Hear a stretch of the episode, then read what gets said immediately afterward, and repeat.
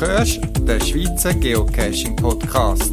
Informationen, Tipps und Tricks zu Geocaching und GPS. Mehr Informationen zum Podcast unter podcast.paravan.ch. Zeit ist da, wo sich die Blätter in den Bäumen wieder schön farbig verfärben.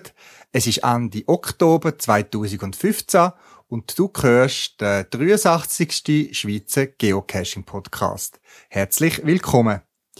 Im Oktober habe ich meine letzten Ferien noch eingezogen. Einmal habe ich Ferien gemacht mit ein bisschen Geocachen und der zweite Teil habe ich dann Geocaching gemacht mit ein bisschen Ferien dazu.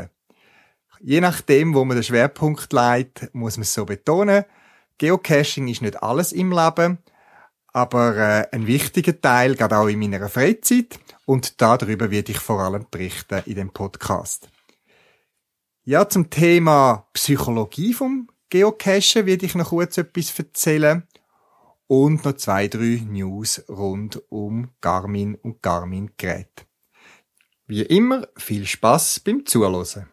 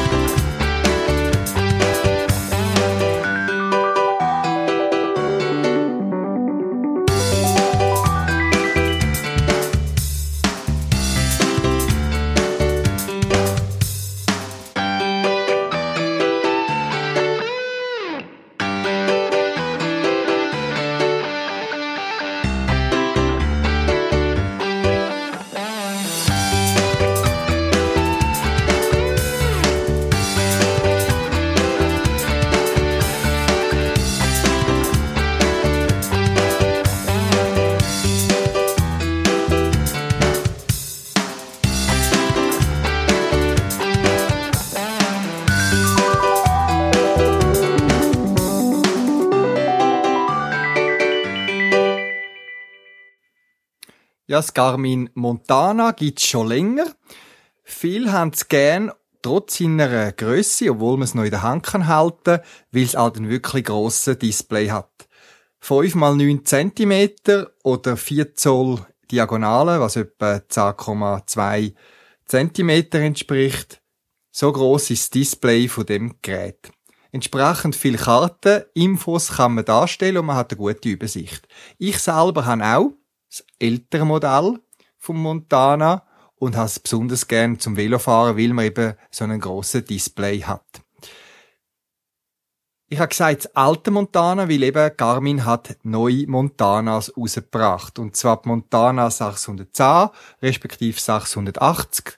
Der wesentliche Unterschied ist wieder die Kamera, wie bei dem Vorgangmodell. Auch sonst ist eigentlich alles gleich geblieben, mit dem einzigen Unterschied, dass nicht ganz der einzige, aber praktisch der einzige, dass der Display halt jetzt noch besser geworden ist, vergleichbar mit der aktuellen Oregon und E-Trax Touch. Das Display, wo sehr scharf das Bild darstellt, sehr kontrastreich und auch bei Sonne sich sehr gut lässt ablassen. Wer das neue Oregon oder eben das aktuelle Oregon schon mal in der Hand hat und auf das Display geschaut hat oder eben auch das E-Trax Touch, wo kürzlich rausgekommen ist, der weiß, was das heißt, wenn man ein gutes Display hat. Und so gibt es einfach die neue Montana mit noch ein bisschen neuerer Software drauf, wo sie jetzt scheinbar auf allen Geräten anfangen umsetzen. Zum Beispiel eben bei der letzten erschienenen E-Trax Touch äh, man kommt gut damit zu Wagen. Es ist, zwei, drei Sachen sind ein bisschen anders. Man kann aber auch in klassischen Modus zurückschalten. Das Montana selber, von der Größe und Gewicht etwa gleich bleiben, kann man immer noch gut in der Hand heben. Man kann es vielleicht nicht mehr so gut in den Hosensack stecken oder in die Brusttasche, aber es ist doch ein transportables und sehr robustes Gerät und wird darum von vielen Leuten geschätzt. Wer also gerade dran ist, ein neues GPS anzuschauen, schaut doch auch die neue Montana an.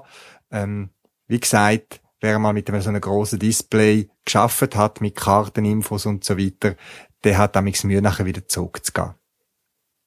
Schaut's an, den Link findet ihr wie immer auf meiner Podcast-Webseite.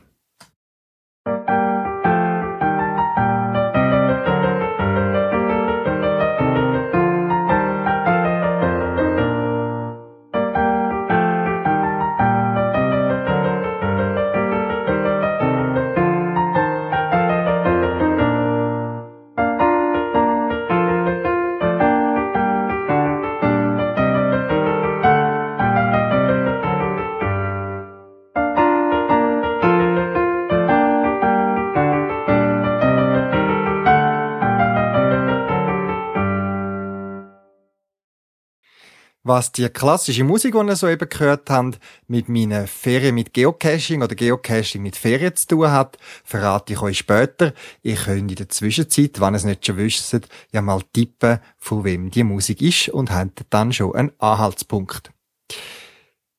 Wenn ich in andere Regionen gehe, cachen, dann sind es natürlich, wie schon oft gesagt, die Orte Gegebenheiten, die ich dort entdecke über das Geocaching, vielleicht geschichtliche Sachen oder Sehenswürdigkeiten, die ich so finde, ohne einen Reiseführer zu kaufen oder zu brauchen. Was mir aber auch besonders gut gefällt, das ist, wenn ich wieder neue Ideen oder neue Cache-Sachen sehe, die ich noch nicht gekannt habe. Und wenn ich als Tourist geocachen in einem anderen Land, vielleicht, vielleicht auch, wo es eine andere Sprache redet, wo ich nicht zwingend gut mächtig bin, dann versuche ich auch immer die Augen offen zu behalten, wie das ist für mich als Geocacher normaler, damit ich meine Cache bei mir daheim auch so ein bisschen auslegen darauf, dass jemand, der nicht aus unserer Gegend kommt, eben auch ferienhalber, Geschäftsreise oder so, dass der gleich auch eine Erfolgsstory ähm, hat mit meinem Cache. Darüber möchte ich jetzt ein bisschen berichten und euch zwei, drei Sachen erzählen, die mir aufgefallen sind. Es ist eine ganz einfache Lösung die mir gut gefallen hat bei einem Cache, den ich gefunden habe. Es war ein Mikrocache und hat bestanden aus einer so Art Billendösli, einem Rohr, einem verschließbaren. Und was mir dort ins Auge gestochen ist, ist, wie das Logbuch fixiert worden ist. Ihr kennt vielleicht die Ringbinder, die Kunststoffringbinder, wo man vielleicht in der Schule noch oder manchmal braucht man es auch noch im Geschäft, irgendeinen Bericht tut, wie lochen, dann kann man die Ringbinder so, die sind aus Kunststoff, rund, kreisförmig meistens, kann man so aufspannen, dann kann man Blätter einfadeln und dann rausziehen und dann schnappt das wieder zu. Ganz simpel, und der hat so ein Stückchen von einem so einem Ringbinder gemacht. Das ist ein Stück Kunststoff.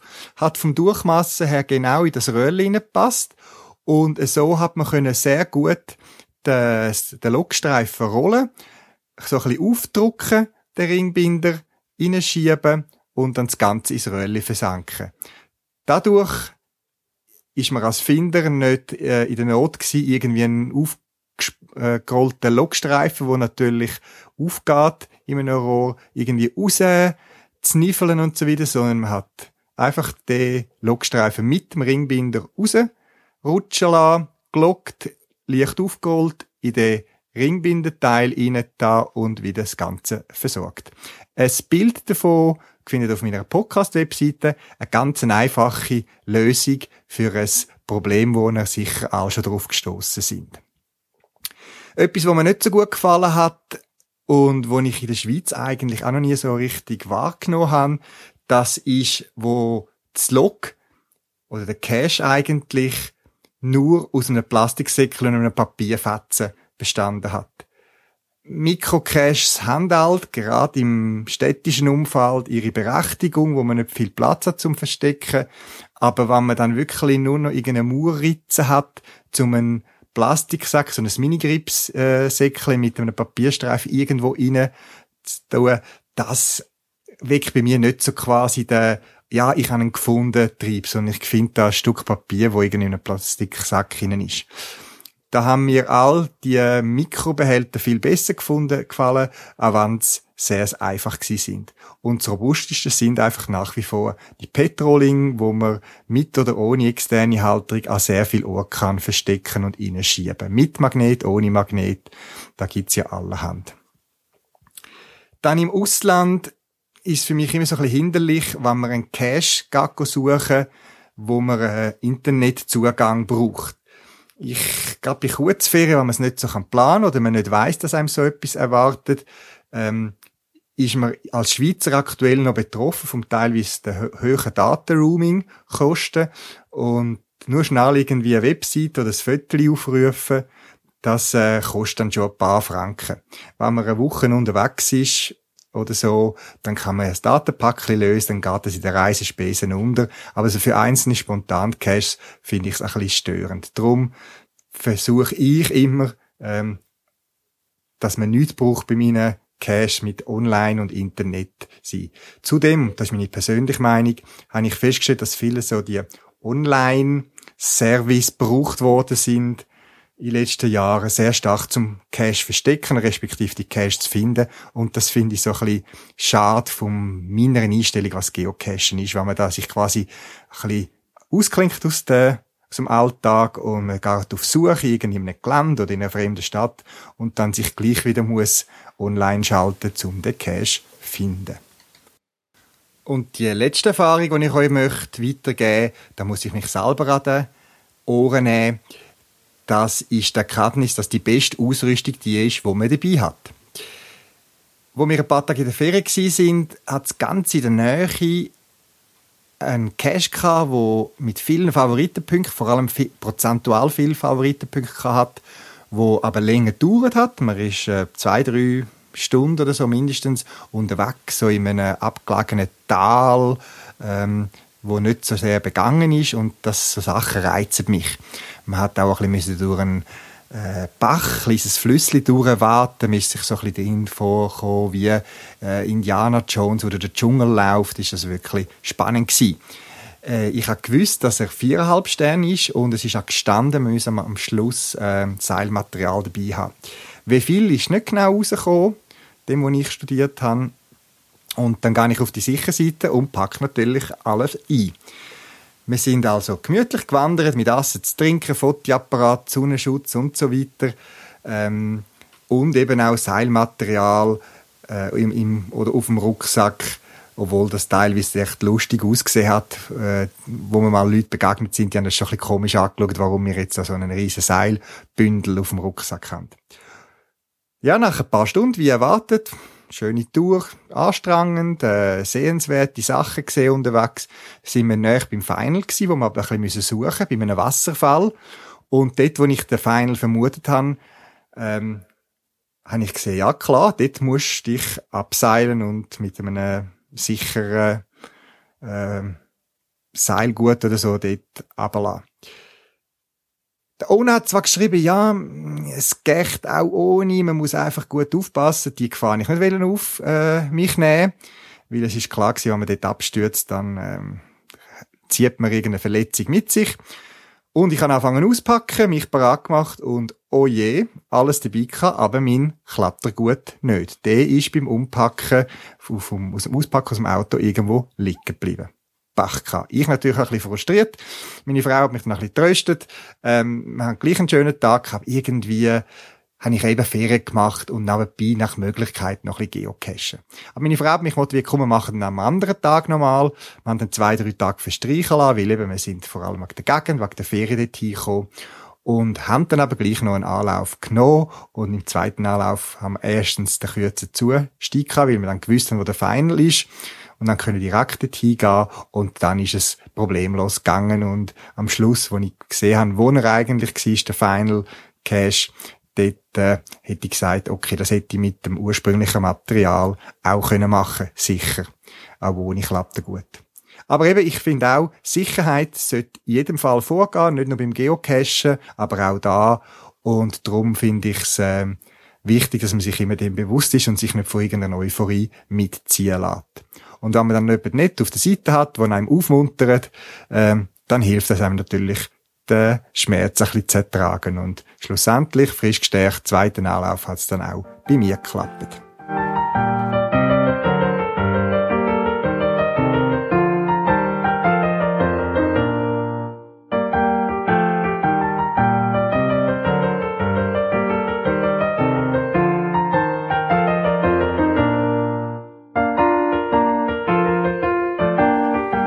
Was ich da gehört und schon vorne gehört habe, das ist ein Teil aus der Wassermusik vom Georg Friedrich Händel, einem sehr berühmten Komponist aus dem Barock.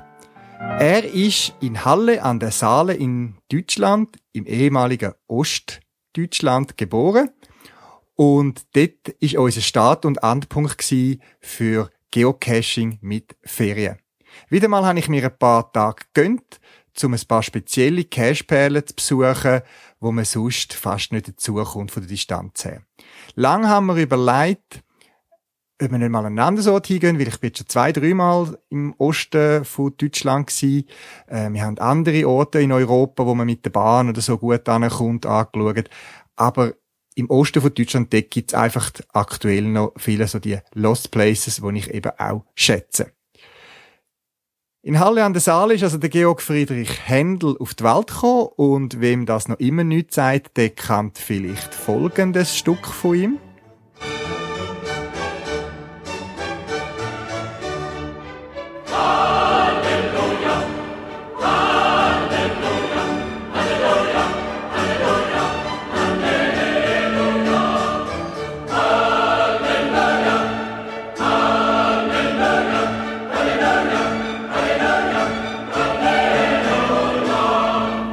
Lost Places, das erwähne ich immer wieder, fasziniert mich, obwohl es vieles oft auch marode und immer in schlechterem Zustand sich befindende Gebäude sind, eben auch, dass dort die Geschichte so ein bisschen näher wird. Dass man anfängt zu studieren, was ist da früher gelaufen, in was für Umwelt haben die Leute da gelebt, warum hat jetzt das Bad da geschlossen, warum ist das Schloss da gebaut worden.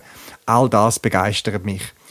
Und so gibt es eben auch, dass man an einen Ort hinkommt, nach Halle an der Salle, und obwohl uns nicht so viel Zeit geblieben ist zum Ferien im klassischen Sinn machen, haben wir doch die Altstadt besichtigt, wir sind vor seinem Geburtshaus vorbeigelaufen.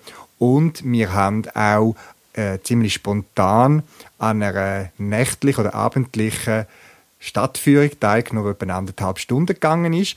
Und das nicht immer heisst, ja, ich sehe noch immer der, der die Geocache tut, möchte ich euch auch eine kleine Aufnahme einspielen von dieser abendlichen Altstadtrundgang durch Halle an der Saale, wo man vor spezielle Ort hingegangen ist und der Führer dort hat mit viel Begeisterung dort dann auch Geschichte davon und so weiter Anekdoten erzählt.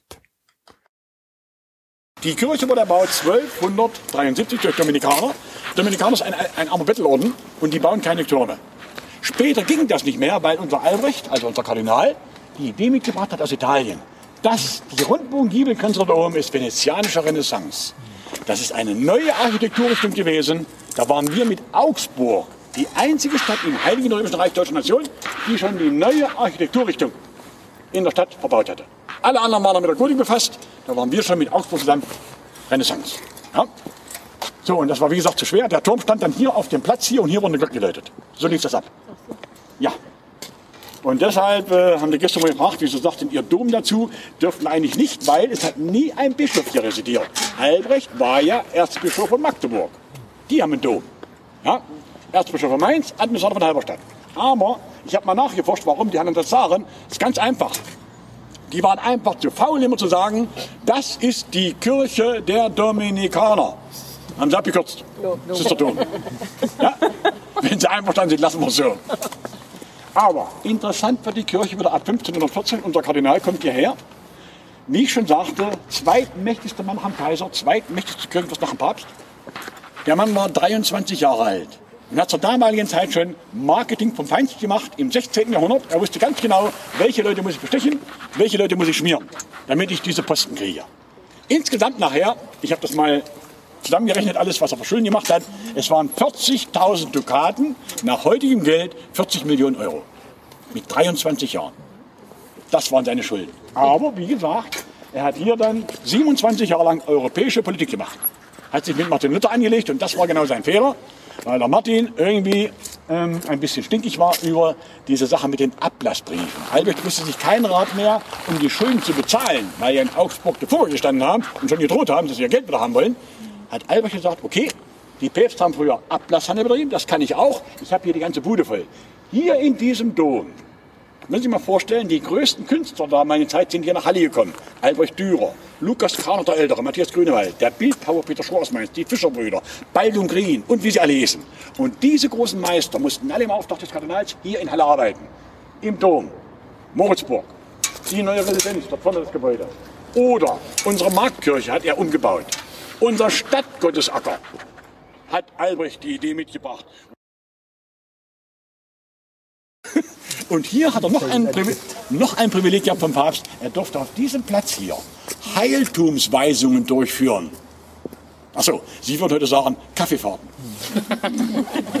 Echt, ja? Werbung. Es ist wirklich wahr. Der musste in seinem Stunden sagen, Mensch, ich habe doch hier die ganze Bude voll. Da kann ich doch verkaufen. Ich habe ja fünf Knochen liegen. Drei brauche ich bloß. Zwei kann ich verkaufen. Oder Heilige, komplett. Da waren zum Beispiel dabei Erde vom Acker Gottes, Hochzeit in Kana, zwei Weinkrüge, ein Stückchen Holz von der Arche, ein Stückchen Holz vom riesengroßen Jesu Christi.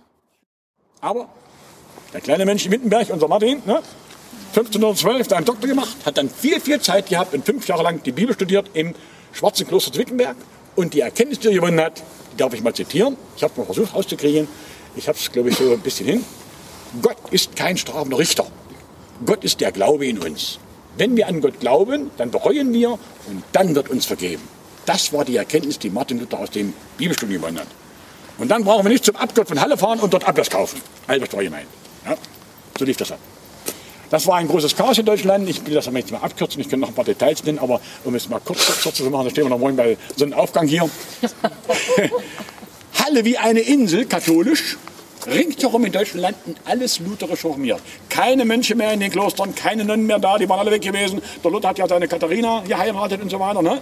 Und äh, Albrecht hat sogar, das sollte man mal notieren, hat sogar 20 Gulden gestiftet zur Hochzeit von Martin Luther. Und denken Sie bitte nicht, dass 20 Gulden, 20 Gulden, 20 Euro, pff, nee, nee, das war ein bisschen anders.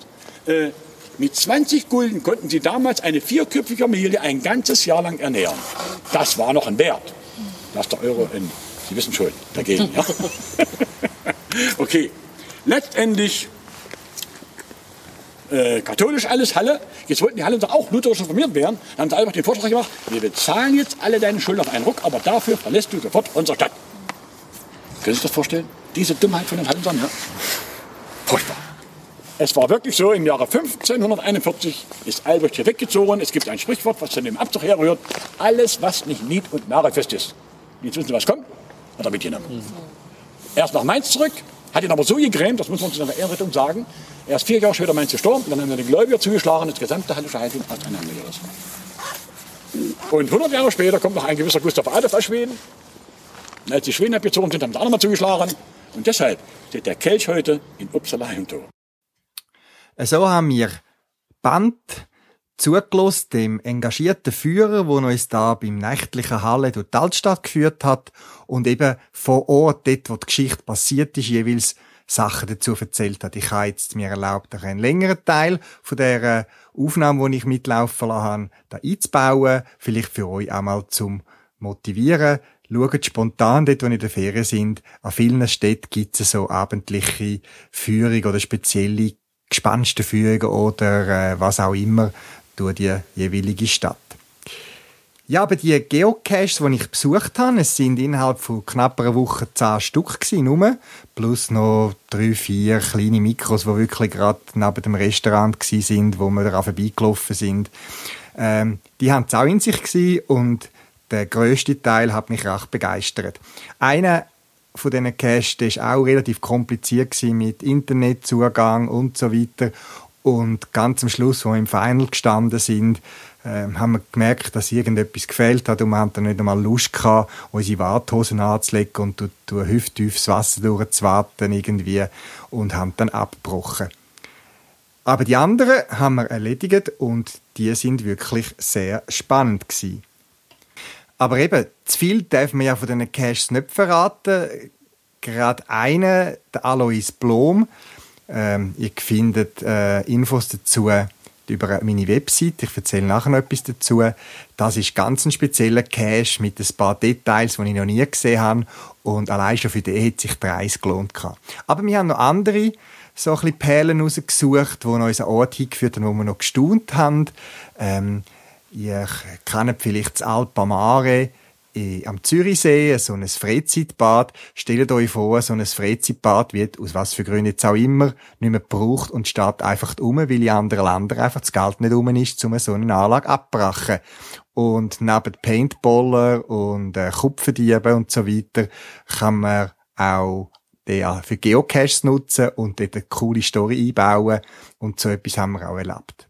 Genauso wie in eine alte Kommandoanlage von der russischen Luftstreitkräfte, wo noch in den 80er Jahren eigentlich errichtet worden ist und jetzt leer steht und man über ein, zwei kleine, noch offene Zugang ehemalige Lüftungskanal reinkommt und dann in eine mehrstöckige Anlage innen ist von der äh, imposanten Konstruktion. Und eben die Location, der Ort selber macht schon aus, aber wenn dann noch ein Cache eingebaut ist, wo irgendeine Story, die passt, ähm, dazugehört, wo man wirklich durch alle Räume durchgeführt wird, man muss Zeug suchen mit Taschenlampen, mit UV und so weiter, dann finde ich das spannend und ich kann wunderbar abschalten auf so Geocaching-Ferien. Also bereits nach dem ersten Cache, wo wir gemacht haben am Anreisetag, wir sind mit dem City Nightline äh, Schlafzug nach Halle gefahren und haben dann vor Ort das Mietauto übernommen für zum cachen äh, habe ich nicht mehr gewusst, äh, ist jetzt heute Sonntag, ist jetzt Montag und so weiter. Und das ist bei mir immer ein gutes Zeichen, dass ich im Erholungsmodus bin, dass ich abgeschaltet habe von meinem doch sehr intensiven Alltag. Ein anderer Cache ist auch ganz speziell gewesen. Die Koordinaten eigentlich haben zu nichts geführt, nur in einer Gegend. Und dann hat man vor Ort respektive eben nicht vor Ort, sondern zuerst im Internet ein bisschen recherchieren, wo, wo es losgeht und so weiter und ein spezielles Gebäude lokalisieren und erst über das Gebäude ist man dann zu einer anderen äh, Final-Station gekommen, die auch ganz besonders war. Und dort habe ich eine Aufnahme mitlaufen lassen. Dort hat es die Situation ermöglicht, dass ich können, das Aufnahmegerät mitnehmen und auch laufen lassen. Die Eindruck von dieser Location möchte ich euch jetzt gerne weitergeben. Ja, wir sind jetzt über mehrere Stationen, die uns der Owner draussen gezeigt hat zum Eingang, teils verschüttet von einem ehemaligen Bunker aus dem Kalten Krieg ähm, gelotst worden. Wir sind jetzt in der Anlage und jetzt suchen wir eigentlich den Final. Es hat überall noch Anlagen, Teile, Ventilatoren, Lüftungen, alte Schaltschrank. Wir sind aber nicht die einzigen Geocache, die da reingehen sondern äh, auch andere, wie so der Graffiti-Style, es aussieht, wobei der ist jetzt noch relativ wenig begangen, so wie ich gesehen habe von anderen. Es haltet sich im Ganzen. Aber diese Räuber, also die, die Kabel und so rausschneiden, die sind natürlich schon wieder da gewesen. Es hat überall Schränke, wo sich etwas könnte verstecken Und jetzt bin ich da scheinbar in der ehemaligen Heizzentrale. Das Gebläse, das Heizgebläse und man sieht noch, dass man da Temperatur hat können einstellen. Ich schaue, wo man hinsteht. Auch teilweise Steine und so Sachen rum.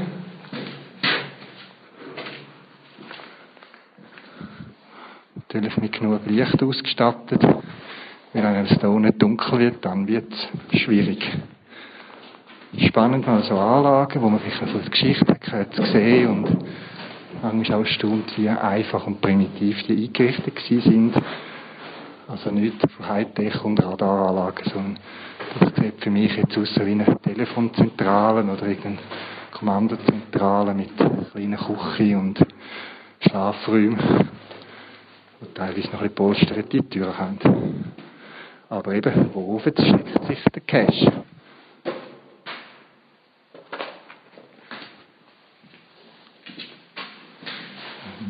Telefonzentrale. Ich selber mal bei der Telefondienst war, bin im Militär mal bei uns in der Rekrutenschule, sehe ich da, dass das die Einführung von der Kabel ist von der Telefonzentrale und auch der Raum sieht so aus wie eine ehemalige Telefonzentrale. Aber auch da wird es schwierig, dass sich ein Cache versteckt.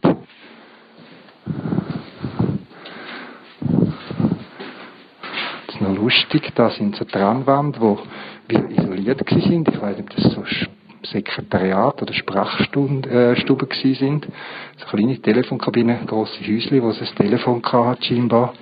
gemäß der Installation und wahrscheinlich noch irgendein Tischchen.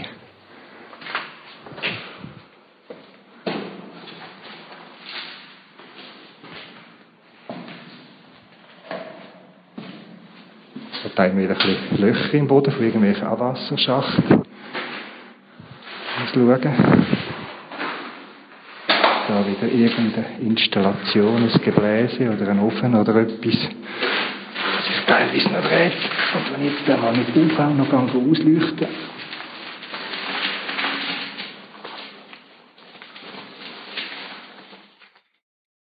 Nachdem wir die ganze Anlage durchsucht haben, hat sich unsere Suche ein bisschen geschankt und wir haben den Final gefunden. Er war versteckt, ich sage jetzt noch so viel in der Sanitäranlage. Ja, und jetzt geht es da wieder raus, Ausgang finden. Es ist ziemlich verwinkelte äh, Anlage. Und äh, ja, wir sind durch den Notausgang reingegangen, wie wir den erst, erst gefunden haben. Gehen aber jetzt zum Hauptausgang wieder raus wo zwar auch verschüttet ist teilweise, aber man einfach rauskommt. Wir hinterlassen alles so, wie wir es vorgefunden haben. Das heisst, Notausgang schliessen. 80 auf 80 cm. Schieben wir zu. Die ist aber zu.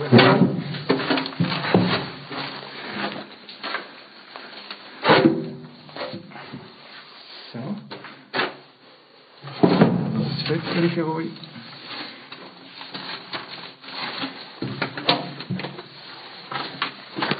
Und dann geht es wieder ans Tageslicht. Beim letzten Cache, wo ihr die Impressionen davon gehört habt, aber auch bei ein paar anderen in dieser Geocaching-Tour, habe ich festgestellt, dass der Startpunkt vom Cache, wo es die erste Station war, oder vielleicht auch noch die zweite, und dann, wo es weitergegangen ist, oder der Final war, äh, recht große Distanzen auseinander gewesen sind. Und wenn ich von gross rede, dann rede ich von ähm, 1,5, 1,8 Kilometer Luftliniendistanz. Mit dem Fahren sind es dann vielleicht zweieinhalb bis drei Kilometer gewesen, weil es dann nicht gerade Autobahn dorthin kam. Und das hat mich doch recht erstaunt, weil das hat es teilweise recht erschwert, wenn man jetzt ähm, mit dem Velo das hätte machen Also man ist da fast angewiesen auf ein Auto. Ich habe es schon bei anderen Cash-Touren so gemacht und nicht zuletzt darum, weil mich nach so Ferien-Podcast-Bericht Leute ansprechen, ja, welcher Cache ist das gewesen und so weiter, habe ich ein Trackable mitlaufen lassen, wo quasi jeder Cache, den wir besucht haben, äh, als Visited gelockt hat. Das heißt, ich hatte immer eigentlich dabei gehabt, oder sogar im Hotel gleich, ich habe ja dem im Inventar, kann beim Log einfach immer gesagt, der Trackable hat den Cache visited, also besucht. Und jetzt könnte man dem Trackable folgen, wo wir überall durch sind. Ich habe nur die Cache ähm, als besucht markiert auf dem Trackable, wo wir blank haben, also die speziellen Cache, so die zwei, drei Mikros, wo man noch am Strassenrand oder respektive links vom Restaurant ähm, oder so gefunden haben, die sind nicht drauf. Ihr findet den Link zu dem Trackable auf meiner Podcast-Webseite. Ebenso ein paar ganz wenige Impressionen von der Cache-Tour, von vielen hundert Bildern, die wir wieder gemacht haben. Aber eben, ich möchte mich da auch an die Vorgaben und an die Spielregeln halten, dass ich nicht zu viel verrate von diesen tollen Cache, wo ich wunderbare Tage äh, entspannen haben können, obwohl wir den ganzen Tag mehr oder weniger unterwegs sind. Morgen früh aufgestanden, los zum Cachen, mehrere Stunden meistens für einen Cache.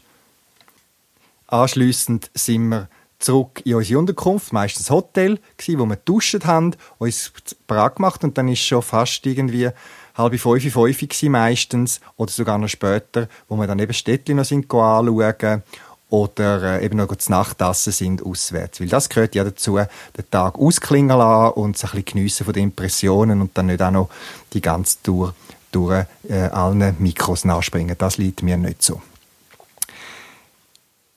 Ja, und so hat sich eben ergeben, dass wir neben coolen Caches auch noch ein bisschen Sightseeing gemacht haben, auch wenn das sehr kurz gekommen ist. Und wie gesagt, ich motiviere die Leute immer, macht euch so eine Tour mit Kollegen zusammen, die es gut haben miteinander und tolle Caches dürfen besuchen.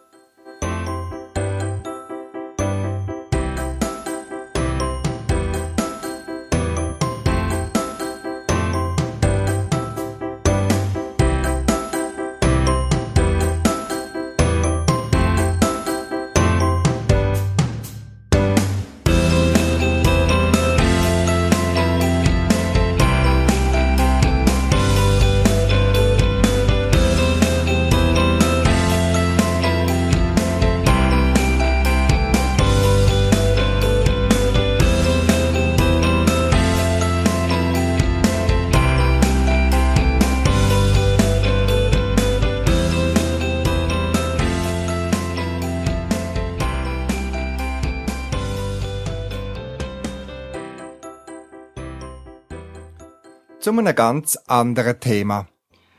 Der psychologische Aspekt vom Geocaching fasziniert mich schon seit längerem. Was treibt uns alle, auch mich an, Sachen zu suchen, wo andere versteckt haben, so wie die Osterreihe oder der Schocki Osterhas an Ostern.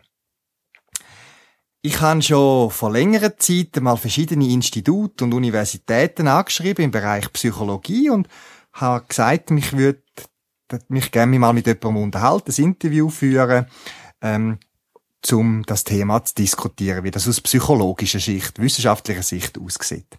Leider, und da bin ich recht enttäuscht, gerade auch von den Universitäten, wo man doch ähm, irgendwie als Bürger irgendwie unterstützt äh, mit den Steuern und so weiter, dass gar kein Feedback zurückgekommen ist. Ich habe verstanden, wenn man sagt, man hat keine Zeit oder was auch immer, aber ich habe auf all meine Anfragen nie per Mail nie eine Antwort bekommen. Aber dafür ist mir zufällig mal beim Zug gefahren, in der Zeitschrift VIA, Ausgabe Nummer 6 vom Jahr 2015, etwas ins Auge gesprungen. Und zwar in einer Randnotiz zu einer Reportage über spezielle Museen, außergewöhnliche Museen, wie zum Beispiel das Bierglasmuseum, das Fischereimuseum, das Froschmuseum und so weiter, hat es eine kleine Kolumne gehabt, ein Interview mit einem Psychologen, wo sich selber auch gern beim Flohmarkt äh, ähm, in Zürich um, umtreibt und die Leute, glaubst beobachtet oder selber Sachen sammelt. Und dann hat man ihn gefragt, was die menschliche Seele antreibt zum Sammelsport. Und er hat dann geantwortet, als Psychologe, der Trieb könne in den Gen sitzen, weil schon in Urzeiten im, für den Winter gesammelt worden ist, dass man den Winter kann überleben kann. Interessanterweise, das habe ich auch nicht gewusst, ist der Sammlertrieb in kälteren Regionen äh, besonders äh, ausprägt und nimmt bizarre Formen an, wie zum Beispiel in der Schweiz das Kaffeerahmdeckel sammeln. Der genetische Sammeltrieb hat sich verselbstständigt, so dass das Objekt selber keinen Sinn mehr macht. Also früher, wo man gesagt hat, ich muss sammeln, ich muss sammeln, dass ich den Winter überstehe und ich Beere sammeln und Fleisch räuchern und jagen und anbauen und was auch immer, dass das Objekt eben keinen Sinn mehr macht. Und das schon Kleinkind, das kann man ja beobachten, ähm, so Gegenstand, Tauschgegenstand zur Kontaktaufnahme brauchen. Der hormonelle Kick, wenn man ein Sammlerstück in seinen Händen hat, sei fast gigantisch und regt das körpereigene Belohnungssystem an. Ich denke, das kennen wir all, wenn wir einen anspruchsvollen Cash lang gesucht haben und dann gefunden haben. Lustigerweise auch, auch das habe ich nicht gewusst, sagt er, dass eine Untersuchung von Briefmarkensammlern gezeigt hat, dass 98% der Sammler männlich sind. Ja, und dass das könnte ein Hinweis sein, dass Männer auch gegenüber den Frauen können zeigen ich bin in der Lage, vorzusorgen für den harten Winter, der kommt. Und eben, dass der ursprüngliche Trieb, ich bin ein guter Sammler, um meine Familie ähm, durchzubringen, eben sich verselbstständigt hat und heute so ganz spezielle Ausprägungen zeigt. Bei uns ist es ja nicht so, wie in dem Interview, wo es dann auch noch um das Museum gegangen ist, wie man dazu kommt, dass man so seine Sammlung möchte zeigen. Aber bei Geocaching gibt es doch auch gewisse ähm, Tendenzen, ich sehe das immer wieder, zum zeigen, wie viel Cache ich schon gefunden habe und so weiter. Ähm, das ist auch so eine, eine Ausprägung, sagt der Oliver Heil, der Psychologe, dass man eben quasi sich kann positionieren als Sammler und vielleicht sogar Raum über den Tod hinaus erlangt. Also wie auch immer, es gibt also gewisse Erklärungen, warum Sammeln, Sammeln von Punkten, Sammeln von Statistikpunkten, Sammeln von Caches äh, einen so antreibt und einem, einem so einen Kick gibt. Ich stehe dazu, auch mich äh, sucht das Gefühl, wenn man lange unterwegs ist, jetzt in meinem Fall, man wandert und so weiter, man hat ein spezielles Ziel, nicht nur den Gipfel von einem Berg oder so, sondern am Schluss noch eben das Böckli zu finden. Und wenn das natürlich gut eingebettet ist, irgendeine Story oder ein cooler Behälter, dass das dann noch wie ein Verstärker wirkt. Ich habe euch auf meiner Podcast-Webseite podcast.paravan.ch zusammen mit eben Fotos auch jetzt von meiner Geocaching-Tour ein paar wenigen auch den Link zu der Zeitschrift respektive zu dem Artikel gemacht.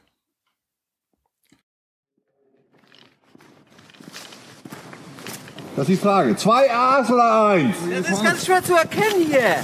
53 Grad. Vielleicht müssen wir jetzt zu den Ja, Koordinaten jetzt müssen wir wahrscheinlich erstmal zu den Koordinaten. Und dann kriegen wir da die Zeit für euch. haben wir quasi Zeit. Hast du nicht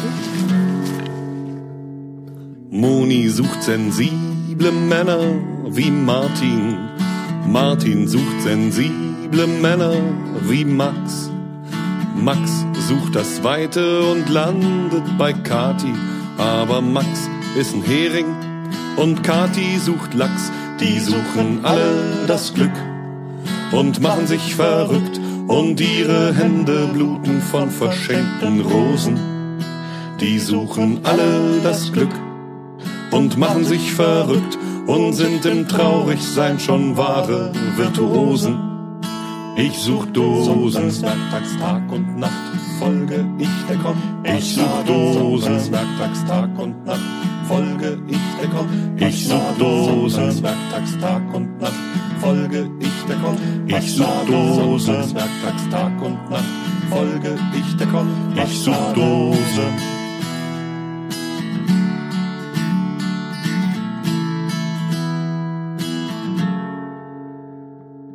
Tanja sucht ein Zimmer, denn in ihrem wohnt Thorsten, der eine Mama sucht, die ihn lieb hat und die Wäsche macht.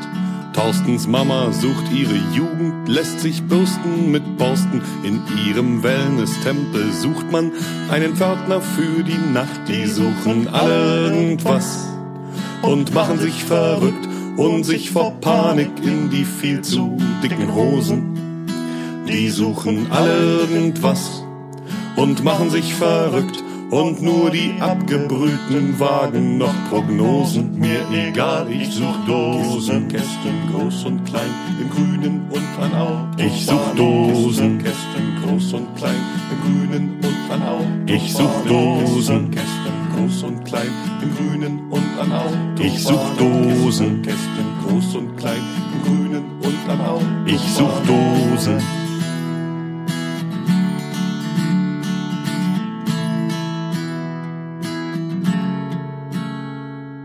Einer sucht nach Worten, einer sucht was für die Sucht, ein anderer sucht Wanderer in irgendeiner Schlucht, einer sucht nach seinem Raubzug, sein Heilen der Flucht, und sein Komplize sucht am Schreibtisch nach Hehlern in der Bucht. Die suchen alle irgendwas, nicht zu dünn und nicht zu dick, und schwanken wie beim Landgang die Matrosen.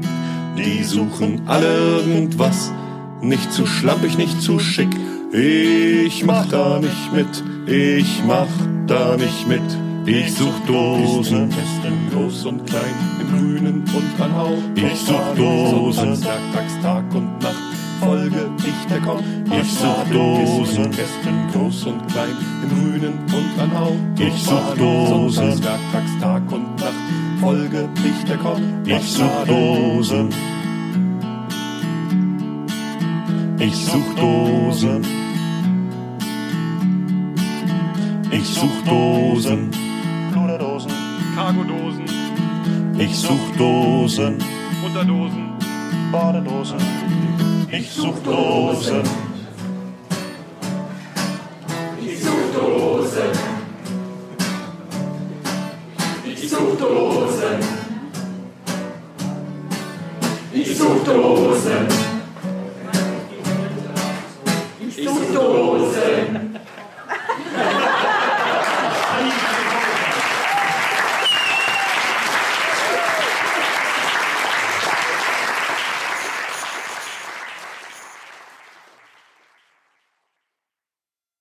Das wär's gsi für das Mal. Zusätzliche Informationen findest du im Internet unter podcast.paravan.ch. Du kannst mir auch eine E-Mail schreiben für Anregungen oder Rückmeldungen auf podcast.paravan.ch und auf jeden Fall viel Spaß beim Geocachen und bis bald im Wald.